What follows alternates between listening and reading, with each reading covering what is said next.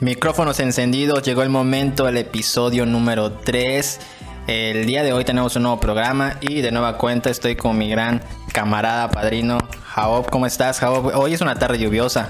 ¿Qué onda? ¿Qué onda? Pues aquí estamos. Sí, ha sido una tarde lluviosa. De hecho, llegar hasta aquí fue una travesía, pero estamos bien. Ya estamos a salvo. Ya llegamos a salvo después de cruzar ahí periférico y por esos rumbos por acá sí es un poco riesgoso. Pero el tema de, hoy en este episodio 3 vamos a hablar de algo que tiene relación con el episodio número 2, ya que en el episodio 2 hablamos de lo que es el, el COVID, el COVIDando, pero esta vez vamos a hablar de un tema igual que tiene mucha importancia, que es el regreso a clases, el de que cuánto tiempo ya llevamos sin clases. Imagínate yo eh, tenía todavía estaba en clases cuando llegaron a suspenderlo. Todavía está haciendo a la secundaria. No, no, no, no. No digas tu nivel, no digas el nivel. todavía estaba yendo a a la escuela, ¿no? Sí, igual, igual. A mis este, prácticas, por así Haciendo memoria, era marzo, marzo del 2020 cuando ya anuncian a nivel nacional. Exactamente el 17, el 13 creo. Porque, sí, por esas fechas. Porque iba a empezar Semana Santa. Bueno, fíjate, yo no recuerdo ese dato anuncian a nivel nacional que se suspenden las clases hasta nuevo aviso. Hasta nuevo aviso. Entonces ahí pues todos, ok, vámonos a casa. Y fue ahí cuando ya entra en vigor eso de que... Y ahorita que, que, comentas eso, yo recuerdo que no fue una suspensión de clases como tal, sino que habían avisado que se iba a adelantar la Semana Santa. Ah, iban a dar dos, semanas más. O sea, dos, una semana antes y dos semanas cierto. más. Para ya después ver cómo iba a, seguir. Exactamente. Y pues nosotros nos quedamos como acá, pues son Vamos a volver. cuatro semanas. Sí, cuatro semanas. De, vacaciones, ¿no? Sí, dos semanas de adelanto, pues. Y nos habían dado fecha de regreso. Porque habían dicho tal fecha se regresa. Pero pues ya ven, hasta el día de hoy. Ya después de eso anuncian que ya se cancela, bueno, no se cancela las clases, sino que iba a ser en modalidad a distancia y en línea, tanto universidades, secundarias, primarias, iba a ser a distancia. Porque después a nivel nacional sacaron el famoso Aprende en casa. No sé si tú lo llegaste a ver. Bueno, para controlar el, nivel eh, básico, que es lo que preescolar, primaria y secundaria, sacaron en sus, programas televisivos de Aprende en casa. Pero eso cómo, cómo funcionaba, porque yo sí, sí supe eso, pero nunca vi que... Pues yo tampoco lo vi, pero yo cuando, según yo, eh, eran canales que tú eh, sintonizabas en tu televisión y ahí encontrabas acorde al horario del nivel pues las asignaturas, ¿no? Entonces los niños tenían que ir a sentarse ah, de 7 de la mañana hasta las 4 o 5 de la tarde seguidita, seguidamente viendo la televisión una hora. Una hora, por ejemplo, en el nivel secundaria, eh, una hora de español, una hora de matemáticas, una hora de biología, y así se lo pasaban los morros, ahí, ahí estaban ahí en su televisión. ¿Tú crees que los chavitos se sentan a ver televisión para aprender? Pues de plano, eh, la televisión es un distractor visual. Eso está científicamente comprobado. Y tú pones que quieras, quieras aprender em, alguna materia o, alguna asignatura en un distractor visual, ¿no? Porque la tele lo es. Y más si le ponen dibujos, si le ponen... Aunque es dirigido para tal vez una... una pues para una edad, podría decirse infantil, ¿no? A los, a los de primaria pero pues ellos no van a captar toda la atención de eso, ¿no? Entonces ahí se crea un, problema eh, bastante grande que no están aprendiendo adecuadamente. Y después de eso surgió mucha polémica de que decían ahí que los maestros no, no estaban trabajando. Porque hay que hacer memoria, a los maestros nunca se les dejó de pagar. El maestro, pues es que, entre comillas, pues es que no dejó de trabajar el docente porque a pesar de que había aprende en casa, los maestros tenían, los que podían hacer videollamadas, hacer, este, atender a sus grupos eh, por, Zoom, por Google Meet. Ay, ay, Yo siento que hubo de todo, ¿no? Sí, hubo, de todo. Las zonas marginadas, pues bueno, ni por Zoom, a veces por WhatsApp o por ejemplo ni siquiera tenían para la televisión. Entonces, la duda aquí, pues sí hubo mucha polémica de la gente por parte de considerar que que sí tachaban como que el maestro no está trabajando, el maestro está ahí sin hacer nada y se le pagaba. Cuando hubo personas que pues perdieron empleos, no había dinero, o sea, fue un ataque a la educación muy fuerte lo que hubo. Y bueno, a nivel universitario no sé cómo lo manejaron ellos. Eh, yo, yo sabía pues que... Es, Pues podría decirse que fue un poco más fácil, ¿no? Porque al menos los universitarios tienen un poco más de acceso al Deben internet. tener acceso. Yo digo, es Porque como- puede ser que. Eh, te voy a interrumpir. Puede ser que. Tal vez en una casa. Eh, ponle nivel económicamente estables. Eh, papá, mamá, hijos conocen el internet. Pero no conocen las plataformas, que es diferente. Porque una cosa es tener internet, Eh, una eh. cosa es tener las plataformas. Eso es un buen Entonces, punto. ¿quién le va a enseñar tal vez al niño o al adolescente a usar una plataforma que es son plataformas formales? ¿Y quién le va a enseñar al papá y a la mamá que no es por decirles ignorantes, ¿no? Pero hay papás Sí, que sí, no sí. avanzaron con la tecnología. Exacto. Entonces, eso se comprende totalmente cuando un papá o una mamá decían que no podían acceder a esas cosas porque no sabían cómo se usaba, ¿no? Y es totalmente válido. Y has tocado un buen punto porque, por ejemplo, como tú dices, ¿quién enseña a los papás a usar el Google, el Zoom? Cuando ni siquiera los maestros saben o sabían usar ese tipo de plataformas. O sea, es increíble ver cómo a veces al magisterio le piden actualizaciones cuando hoy en día hay un montón de maestros que no se actualizan, no, no, no ponen ahí eh, ese labor que tienen de, de hacer una videollamada. O sea, son maestros, por ejemplo, de que si son maestros de 50 para arriba, ellos ya no pueden aprender a usar el internet. Y le quieren dejar el paquete a los maestros jóvenes. Ah, porque tú estás joven, tú sí puedes usar, pero no es pretexto. O sea, yo creo que como humanos Buen punto. tenemos la capacidad de actualizarnos.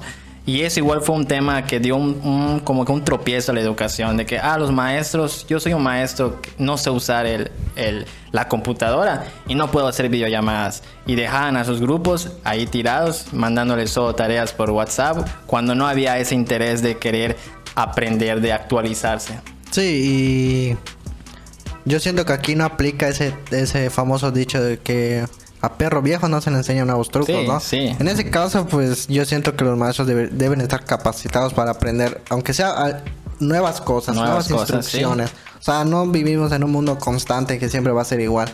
Creo que igual No, siempre. algo que nos, que nos dejó todo este año, casi dos años, ¿no? Ya sin, sin escuela, fue aprender que las clases presenciales son tan importantes que nunca nos habíamos dado cuenta hasta hoy, ¿no? Sí. Tal vez antes Sí. decíamos, ah, pues me aburre ir a la escuela, me aburre ir a la escuela, me aburre ir a la escuela. Era lo clásico, decían los jóvenes, ¿no?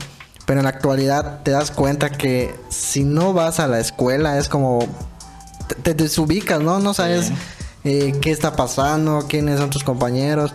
Imagínate a los chavos que entraron a la universidad o a la preparatoria. Los de primer ingreso, en ¿no? e- ajá, exactamente. No conocer. En, este, en esta era Sí, digital. no conocer conoces a, a tus a compañeros. ¿no? compañeros, a tus maestros. Sí, imagínate en el preescolar, por ejemplo, que pasó igual, los, los niños no, no conocen a sus maestros.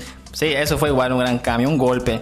Tanto igual para los que entran y los que se gradúan, porque muchos no tuvieron graduación este, este año. Yo por suerte la tuve, ¿no? Pero yo cuando me gradué, ¿no? Pero fue antes, ¿no? Fue antes. de- Mi graduación fue antes que yo terminara mis asignaturas. Ah, pero no había la pandemia. No había. Entonces, imagínate, yo acabé mis clases en digital. O sea, yo.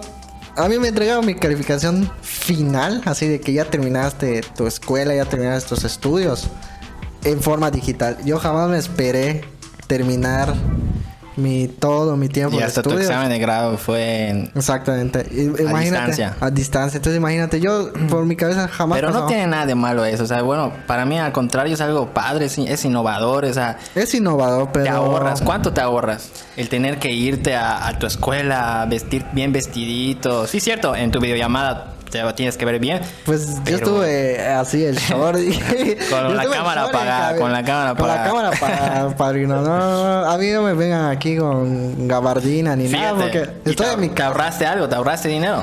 Pues, siendo sincero, ponle tú que yo me ahorré ahí solo unos 400 pesos, ¿no? Bueno, algo es Porque algo. Un cartón. nor- ajá, normalmente la tradición es invitar a tus Sí, a tus sí, a- amigos, sinodales a tus- sinodales, a, familiares. una comida. Terminando tu, tu, tu examen de grado, invitas a la comida, eso de comen un poquito y shalala acá quien para su lado, ¿no? Sí. Pero en este caso, pues fue, bueno, no, no se pueden hacer reuniones, no se pueden hacer fiestas. Entonces hice mi examen, me despedí, apagué todo y ya, así en camisa y en short, como entré, así me salí de, de mi examen. Y pues sí, no hicimos fiesta, no hicimos nada y tal vez da un poco de tristeza, ¿no? Pero Eso sí. pues es la forma ahorita de, de tener que afrontarlo. Sí, y es, es acostumbrarse más que nada a es- estos cambios, porque, pues bueno, desde antes existía eso de las clases a distancia, cursos que tú tomabas a distancia, pero ahora que México enfrenta, llega el 2020, llega el COVID, enfrenta esta situación de trabajar totalmente en línea, pues sí fue, como, como hemos dicho, un, un golpe fuerte para toda la población. Para los, los chavitos, los jóvenes, no tanto, porque al contrario es una oportunidad de, de aprender a utilizar las TICs, esas tecnologías que tenemos. A veces hasta, hasta los chavitos felices de la vida ahí de, ah, tengo videollamada, porque pues ah, están usando la tecnología. No, ima- imagínate eh, que tú seas un... Bueno, en mi caso, ¿no? Que sea un chavito de 10 años y me diga que ya no voy a volver a la escuela. Mira, fíjate imagínate la... la Fíjate de- la gran... O sea, en, ese- en ellos es la gran noticia, ¿no? Sí. Porque te dicen, no vas a ir a la escuela. Es como que, uh, tira Sí. todas tus cosas. Y hubo muchos casos, ¿no? Este, hace poco, no, no sé si viste los memes de ahorita que ya terminó el curso escolar, porque hay que hacer memoria. 2020, marzo de 2020, acabó, acabó, eh, se suspendieron las clases. Sí. Llegó 2021, marzo de 2021 y seguíamos trabajando así. Un año, más de un año ya. Año y medio. Año y medio, porque ya acabó este curso escolar. Así ya es. un año y medio sin ir a las escuelas, todo trabajo en línea. Y ahorita el presidente de la República anuncia que este agosto se va a regresar a clases presenciales. ¿Cómo ves ese tema? En mi opinión, aquí sí ya te digo que ya es un error del presidente. Yo soy fan, soy Seguidor. aquí seguidor de- del presidente Andrés Manuel López Obrador, pero aquí sí siento que se está equivocando y bien gacho, ¿eh? Pues, como tú dices, ¿no? Y el tema del podcast, el gran, es el gran receso que tuvo una escuela. Mayormente las escuelas dan el receso, ¿no? Sí. En este caso, a la escuela le dieron un receso, el cual, pues, fue un golpe duro para económicamente y políticamente y Fíjate social. que económicamente, yo, bueno, eh, yo desde que lo veo es que los papás pues no gastaban en lunch, en uniformes, Pues, por una parte tienes razón, ¿no? pasajes. Pero hubieron escuelas que Las particulares, sobre todo, ¿no? sobre todo, mo- sobre todo las particulares, es- exactamente. Cobraban. que cobraban Sí, aún las, las, su- las inscripciones. Entonces tú imagínate que... Y por eso pedían el regreso a clases. Ah, exactamente. Las escuelas particulares eran las que pedían el regreso a y tú clases. imagínate que por esta pandemia pierdes tu trabajo, porque muchos perdieron el trabajo y es la realidad de este mundo. Muchos han perdido un trabajo. Y que te, aún así te estén pidiendo las inscripciones de las particulares, fue como que un abuso, ¿no? Un- Sí. a- en- hasta cierto punto un abuso, o al menos las, las escuelas particulares igual. Saber que no están usando las instalaciones, pues Sí, es bajarle un poco, sí, un descuento ahí. Ah, no sé cómo funciona la política de ellos en, No, yo en las escuelas, pero, creo esperemos que... que así sea, ¿no? Que les den un descuento ahí. de forma humanista creo que eso tuvieron que haber hecho. Y pues regresando a lo, podría decirse a lo público, que las escuelas públicas, pues sí le veo un poco de error en el sentido de que No estamos preparados. Los para- maestros van a estar vacunados, ok. Cuando entren los jóvenes, eh, pues no van, ellos aún no van a estar no están vacunados. Apenas a, los de 18. Apenas van a vacunar a los de a los de mi edad, que es de 18 para 30, pero aún no nos llega la vacuna. Aún faltan las segundas dosis de, de más De personas. varias- de varias personas. Aún nos faltan nosotros y nosotros somos la población más grande, creo. Creo que hasta un poco más grande que de los ancianos. Puede ser. Entonces no se va a dar tal vez abasto con la primera tanda que llegue. Y el regreso a clases hasta ahora va a ser inminente. El problema que yo veo en todo esto es que es voluntario. No sé si lo han vuelto a no, cambiar. no, no, es voluntario. Pero hasta donde yo me he quedado es voluntario. Ahí les veo la, la incoherencia. O sea, ok, quieres regresar en todo el país presencial, pero voluntario. Exactamente. Sin tocar temas políticos, yo siento que Es, es, Es un tema. Es un tema político. pero igual es social. Entonces, si le si Hay presión política en eso. hay mucha presión política. Entonces yo digo, si la constitución y las leyes te dicen que la educación es obligatoria, Sí. ¿para qué la vas a volver voluntaria? Entonces yo ahí tengo punto. un conflicto muy, muy grave porque si van a regresar a clases, debe ser una, un regreso obligatorio. Sí. Aunque duela, aunque tú digas, no, mi hijo no va a ir, pero tiene que ponerse la palabrita obligatorio para que sientan esa presión Esa igual. presión, porque el mexicano sin presión no trabaja, no hace Exactamente. nada. Y hay que ser sincero, sin presión no trabaja el mexicano. Sí. Entonces, poner esa presión igual a los padres de familia de que, bueno, está bien, es obligatorio, voy a llevar a mi hijo. Pero si no es, si, pero si es voluntario, ¿qué va a pasar con los niños Mm. que no quieran ir o que los adolescentes no quieran ir? Porque papás y mamás, eh, no voy a decir histéricos, sino preocupados por la salud de sus hijos, ah, no los dejan salir ni, al, ni a la tienda, ni a la esquina de su casa. Sí, hay casos que sí, hay, hay niños que están encerrados desde, Desde casi que empezó, todo el año. desde Entonces, que empezó. eh, sí, es cierto, es un problema de salud ahí, de, de cómo te sientes en casa encerrado. Pues, al menos a veces los jóvenes ya de 18 años salen un rato, no sé, van al gimnasio, van a Como correr. habíamos comentado. Sí, pero sí es, es algo así como que una presión, una, una tensión. Y, y sí, como tú mencionas, de que la, la escuela eh, es obligatoria, pero porque ahorita se está haciendo voluntariamente. Entonces, y es que a los papás al decirle eso de que es voluntario, muchos papás, la mayoría, no los van a llevar, no los van a mandar a, a- a la escuela. Porque ¿para qué? Tú como papá, si dices que es voluntario, ¿para, para qué lo mando? ¿Para qué arriesgo a mi hijo? Sí, y, y- y vas a poderte defender a la hora de, Sí, de que si te llegan a reclamar de por qué no va, ¿no? O sea, el argumento que siento que va a ser más fácil es porque hay COVID. O sea, siento que va a ser un argumento válido, siento que va a ser un argumento bueno para todos porque, pues está bien, todos, tal vez todos tengan miedo en cierto rango, ¿no? Unos muchísimo miedo, unos tal vez no tengan miedo para nada. Y pues esa parte de que va a haber muchas faltas. Entonces, ¿cómo van a manejar las asistencias? ¿Cómo van a manejar las calificaciones? ¿Cómo van a manejar el nivel de aprendizaje? O sea, va a ser un, un desequilibrio total de la educación de, individual, porque la educación es de individual. Sí, y e- eso es lo, lo- lo extraño, de que por qué en México, pues sí, cierto, ya es un año y medio sin educación, pero hay que entender que estamos ante una situación que nunca se había dado, que es esta, e- esta enfermedad, porque México, bueno, no- en otros países no sé cómo están, yo creo que ya eh, regresaron a las escuelas, pero me imagino que México eso quiere hacer, ponerse al- a la altura de, de grandes países, cuando México no es un primer mundo. Pues, tú imagínate... em, En Yo- Japón, ¿no? En Japón o no sé en No, dónde. en China, en, en Wuhan, yo hace poquito eh, vi una noticia eh, que hubo una graduación, graduación de la generación. ¿Presencial? Sí, eh, una graduación masiva, porque así lo pusieron en las noticias, ¿no? Graduación masiva. ya Es que ellos lo ya bajaron sus... sus Ellos ya lo controlaron. Lo China ya controló el COVID. Entonces pusieron que Wuhan, eh, graduación masiva de estudiantes, ¿no?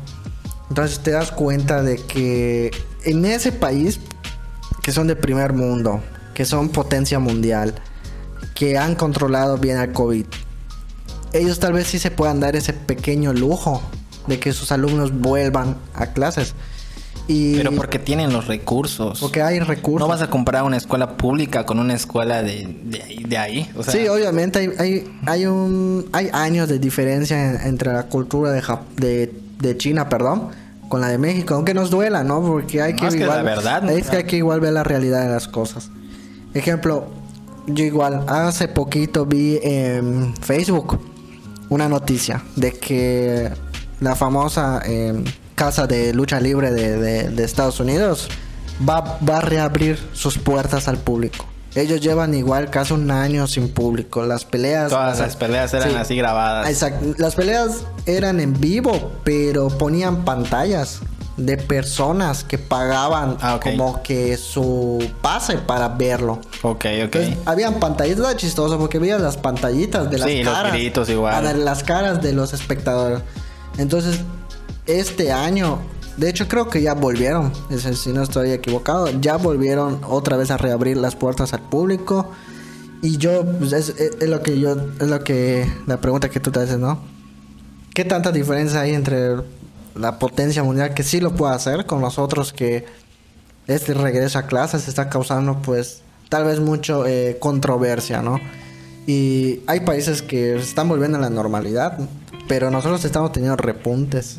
Eh, eso, eso es lo malo, los, los aumentos de casos. Y es que igual otro, otra situación que se da de que, ok, hay gente que quiere que se regrese a clases y hay gente que no se quiere que, que, que vuelvan a las escuelas. Porque la gente que quiere que regresen a clases, lo primero que dicen es, si los papás se llevan a los hijos a la playa, al cine, a los restaurantes, Buen punto. ¿por qué no lo llevan a las escuelas? Buen punto. Y creo que en eso pues tal vez tengan un poco de coherencia, ¿no? De que sí hay papás que, que están Salen, llevando... sí. Habla- hablamos de, de, de, de, de, de- de alumnos eh, que no tienen la decisión, que dependen de sus papás totalmente, porque yo siento que ahí va a estar el grave problema, porque los alumnos que no dependen de papás, tal vez ellos sí puedan decir, sabes que no estoy yendo por tales razones, ¿no? Pero se van a defender ellos, por ejemplo, Sí. las universidades, ahí el papá ya no tiene nada que ver. Entonces ya con los que dependen de los padres, pues sí siento que están usando mucho ese argumento de que los llevan a la, a la fiesta, que los llevan Es a que la playa. el que problema aquí radica de que si los llevan a la playa o al cine, pero si te pasa algo, ya va a ser problema de, de tus padres. O sea, ya si tú te vas al cine y te contagias, pues no le vas a, no vas a ir al cine y decirle me contagié por su culpa, que me paguen Eso el sí. seguro. Pero si en las escuelas vas y el niño se, se enferma, lo primero que van a decir es que le van a echar la culpa, ajá, otro compañero, le van a echar la culpa al maestro por O no a cuidar escuela. a la escuela en general. Entonces, por eso pienso yo que no es lo mismo comparar esto de que, ah, si los llevan a la playa, ¿por qué no a la escuela? Porque son Mm, cosas sí. diferentes. La, la escuela es obligatoria, como mencionamos, es un derecho que tienen todos. Entonces, si alguien o pasa algo, se va, se va a volver un caos, porque así es esto de que... Así, así es el mexicano, de que trata o le, le echa la culpa siempre a, a otra situación. Entonces, si tú te vas a un restaurante y te enfermas, pues no le vas a echar la culpa al dueño del restaurante. O sea, te enfermaste porque ni modos, no te cuidaste. Exactamente. Nadie te obligó. Pero por lo mismo es eso, de que es obligatoria la escuela. Lo primero que van a utilizar es que, ah, me obligaron a venir aquí a la escuela. Entonces, Sí, y yo siento que usaron mal la palabra voluntario porque pues no debería ser voluntario. Pues como podría decir, como reflexión final, eh, podría comentar que en esta reapertura de regreso a clases, yo diría que vayan, que asistan. Eh, creo, que Falta. te- creo que tenemos que enfrentarlo, hay, Sí. que, hay que enfrentarlo. Eh, pero eso sí, háganlo con muchísimo cuidado. Eh, eh, primero están o ustedes. sea, tú estás de acuerdo que se regresa a las escuelas presenciales. No estoy de acuerdo, pero va a suceder. Entonces mi consejo de la realidad de lo que va a suceder es que, bueno, asistan porque pues la educación es esencial. Sí, es, es esencial. Y a sus hijos cuídenlos mucho, ya saben, están los geles, están los desinfectantes. No importa si ustedes son muy cuidadosos, creo que si la persona, si su vecino, por así decirlo, no le entiende que por qué son tan cuidadosos, pues ni modo, pero cuídense a ustedes. Entonces, si en todo caso, pues se puede evitar ir a clases y den la opción de igual virtual, pues yo prefiero lo virtual, ¿no? Por ahora, porque todavía no estamos todos vacunados. Ajá, exactamente. Y pues no sé qué, qué igual piensas tú al, al Pues yo directamente te voy a decir, padrino, que no estoy de acuerdo con el regreso a clases. Así te lo firmo. No. Pero, pero va a suceder. Entonces tú, sobre esa realidad de que va a el- El, suceder. presidente va a suceder. Ajá, sobre Pero esa realidad que va a suceder. ¿qué, confío. op- qué opinarías? Si va a suceder, uy, se va a volver un, un caos total esto. Eh, Y es que hay, hay maestros van que son de tercera edad. Exacto, le van a echar todo el paquete a los maestros para estar vigilando a los alumnos. ¿Te imaginas en preescolar? Uf, Cuando regresan a las escuelas los niños en preescolar, cómo las educadoras van a controlar un grupo de 20 niñitos Sí, viendo que que, no- tengan su cubrebocas, viendo que no se agarren los ojos, o sea, no se puede. sí, o sea, viéndolo desde ese punto, sí está muy difícil. ¿no? Universidad te la paso. Universidad se van a cuidar solos. Sí. Aunque Secundaria. hay mucha calentura. Se, o sea, se puede. Secundaria se puede controlar. Pero primaria, preescolar. O sea, Tal vez hasta secundaria, ¿eh? Prepa yo digo que sí se puede seguir cuidando. Secundaria... Prepa se cuida también, se puede Secundaria es la etapa de la rebeldía. Y lo sabemos. Ah, que no quiere el cubrebocas, que no quiere la careta. Eso es eso, o sea. O sea, tú imagínate usar un cubrebocas todo tu, todo tu, tu jornada. Tu jornada de, de educación, ¿no? Empiezas Imagínate a, los Entras a la... ¿A qué horas entraban? Siete de la ya mañana. Ya ni recuerdo cuándo. ¿A qué horas entraban los niños? Siete de la mañana. Siete. Siete a las ocho es una, nueve, diez, once, doce... A la una, casi seis horas. Seis horas casi. Con el cubrebocas. Eh, yo como trabajador aguanto ocho, nueve horas porque pues... O sea, mi edad igual ya es comprender que tengo que tener cubrebocas eh, y sé que lo tengo que tener el trabajo listo. Pero un, un, joven, un niño, un bebé, por así decirlo, ¿no? En preescolar, sí. que no están acostumbrados a tener cubrebocas durante tanto tiempo. Imagínate que se lo dejen durante seis y, horas. E imagínate, pon tú a aquellos niños que ya debieron de haber ido a la escuela y ya se la pasaron con sus papás un año y medio. Ah, Ir a las escuelas va a ser un cambio para ellos de que, ¿qué onda? O sea, no están acostumbrados a esto, o sea... Los que empezaron desde digital. Sí, como mencionas, sí es importante el regreso a clases de manera presencial, lo es. O sea, sí lo es. Para aprender se necesita de la interacción, del contacto con tus maestros. Sí, la comunicación, sí, la es comunicación clave. cercana. La comunicación es clave. Pero esta situación, al menos en México, no nos No hay un permite control. No hay un control, o sea, no se está controlando esta pandemia en lo educativo menos. O sea, no puedes, si no controlas a nivel general algo a la sociedad, eh, de que salgan a la calle, lo, eh, todo eso, o sea, no vas a poder controlar lo educativo porque se necesita más recursos, más estrategias para poner e implementar, o sea, no dejarle el paquete solo a los maestros, a las escuelas que hagan y vean ustedes y no quiero No. que ningún niño se me contagie. Imagínate, eh, ahorita que lo comentas, eh, sabemos que hay papás que no pueden ir a recoger a sus hijos y va la abuela, o va el abuelo, o va la tía mayor, Viajan en camión. o, va- o viajan en camión. O sea, yo hasta el día de hoy eh, ha pasado ocasiones que me voy en camión al trabajo y solo hay perso- personas trabajadoras. O sea, me Sí, refiero sí. a personas que van a Que tienen trabajar, que salir tienen que ir a salir. Exactamente. Entonces, Ahorita ahora que se regresa a clases, todos esos jóvenes que tienen que, salir tienen que salir para ir a estudiar.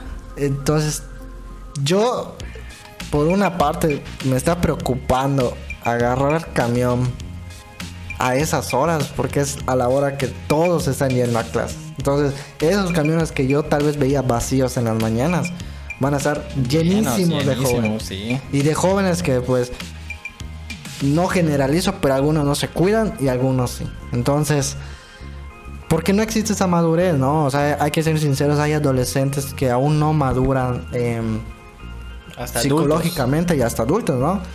Entonces hay que enfrentar todo eso y hay jóvenes que van a, van a saber cómo cuidarse, van a tener su careta, van a estar sus anageles. Entonces todo eso vas a tener que enfrentar.